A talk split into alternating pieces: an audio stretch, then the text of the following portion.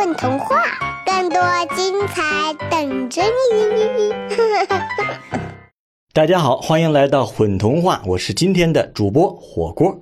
那么今天呢，要带给大家一个全新的系列，这个系列呀，就是神奇探险系列。那么这第一讲呢，我们给大家介绍著名的海盗基德船长的故事，作者树懒爸爸。如果呀，咱们提到海盗的故事，可以说最有名的，就是十九世纪史蒂文森的童话故事，叫《金银岛》。这个故事啊，讲述了一个孩子得到了一张海盗的藏宝图，那么根据藏宝图的线索呢，去这个海岛探险，战胜各种各样的艰险，最终就可以找到海盗船长埋藏的宝藏。这个故事啊，在西方啊，就是外国很多的这个地方家喻户晓。如果说咱们中国的孩子是看着《西游记》长大的，那么欧美的孩子们几乎啊可以说都是听着这个《金银岛》长大的。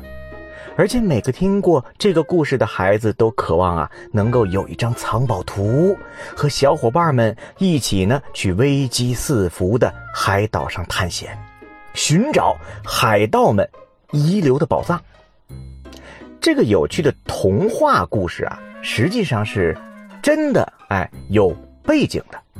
它是根据大名鼎鼎的基德船长的宝藏传闻来创作的。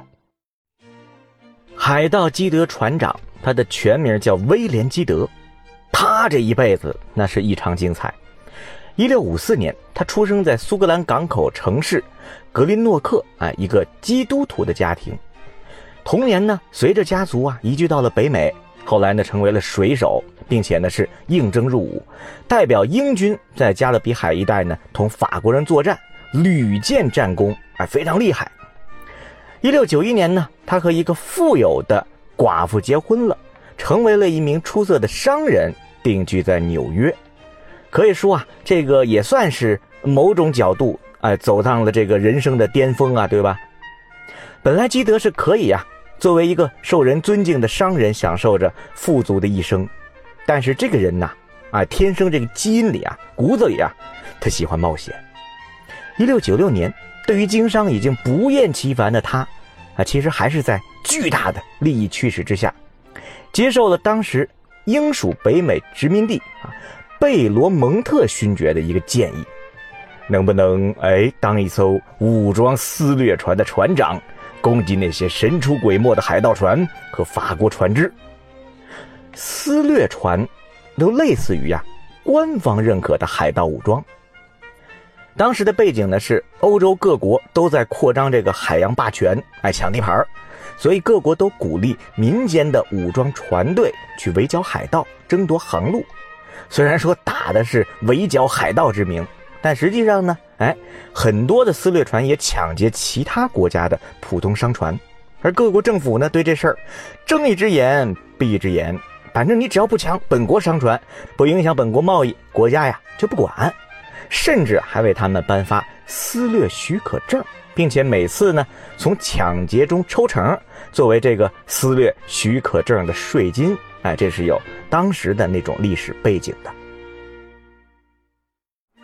在贝罗蒙特勋爵的帮助下，这个基德就拿到了英王威廉三世签署的撕掠许可证，授权呀，啊，他可以放心大胆的袭击，并且没收敌方的船只。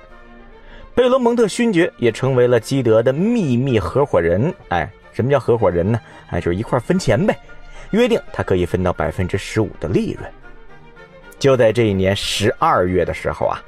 基德乘坐着一艘长三十八米、配备了三十六门火炮和一百五十名水手的冒险者号武装撕掠船，这就出发了。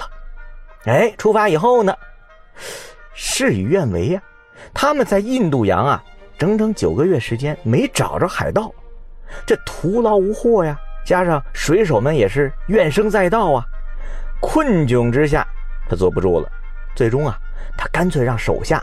在这个桅杆上挂起了海盗旗，袭击了一艘来自于莫卡的船只，又抢劫了一艘来自于亚丁的贸易船。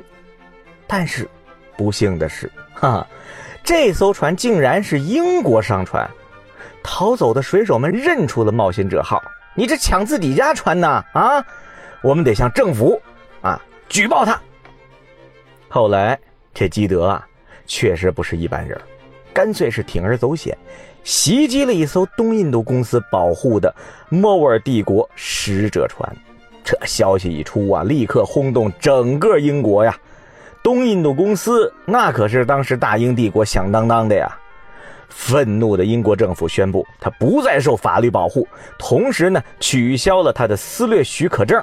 从此，他就被打上了海盗的烙印，重金悬赏，而且和十恶不赦的海盗头子亨埃弗里一起呀，被排上了海盗中的头两把交椅，就是老大和老二，哎，都是重金悬赏最贵的、最坏的海盗头子。到了这个一六九八年。已经是啊一发不可收拾的基德袭击了英国东印度公司管辖、英格兰船长指挥的三桅帆船“奎达夫商人号”，抢走了莫卧尔帝国的珍宝。莫尔帝国的统治者也威胁英格兰了，要对他们在国外的分公司进行报复啊！还带你们这样的把我抢的抢上瘾了是吗？而此时啊，基德呢啊一不做二不休。不但藏起了珍宝，还把那条漂亮的三维帆船窃为己有。从此，奎达夫商人号这就成了基德的海盗旗舰。这次疯狂的抢劫，惊动了英格兰国王，是羞辱了大英帝国呀。而在接下来的两年时间里呢，他也成为了臭名昭著的海上恶魔。英格兰拿他没办法，海上船只恐惧他。他是肆意妄为啊，在极短的时间里啊，可以说抢劫了大量的船只，也积累了庞大的财富。此时，随着海盗基德的名头啊越来越响，当时您记得吗？就是怂恿他出海呀，并且帮他取得私掠证的贝罗蒙特勋爵，哎，是他合伙人呢，可是坐不住了。那么，由于担心啊，受到这个基德事件的牵连，哎，发现你们俩什么关系啊？为什么一伙的呀？贝罗蒙特决定，哼，我自己呀，先动手捉拿基德。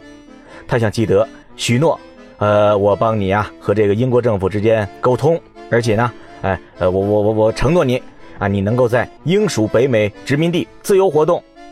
毕竟这个基德还是当时啊，这个被贝罗蒙特，这应该叫什么怂恿创业的吗？一六九九年，在得到勋爵口头承诺之后啊，基德和他的水手们踏上了陆地，马上就被逮捕入狱了。一七零零年，他被带回伦敦，并且关押了近整整一年，最后以海盗罪和谋杀罪被判绞刑。就在一七零一年五月二十三号，基德在伦敦码头被执行绞刑。他的尸身呢，也被涂上了柏油，绕上了铁链，装在笼子里，悬挂于泰晤士河河畔，长达两年之久。干嘛呀？震慑其他的海盗。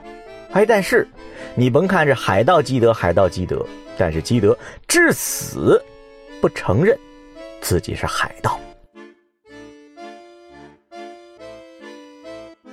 这基德确实是死了，哎，但是故事。才刚刚开始，欲知后事如何啊？咱们下一期接着讲。一起来混童话吧。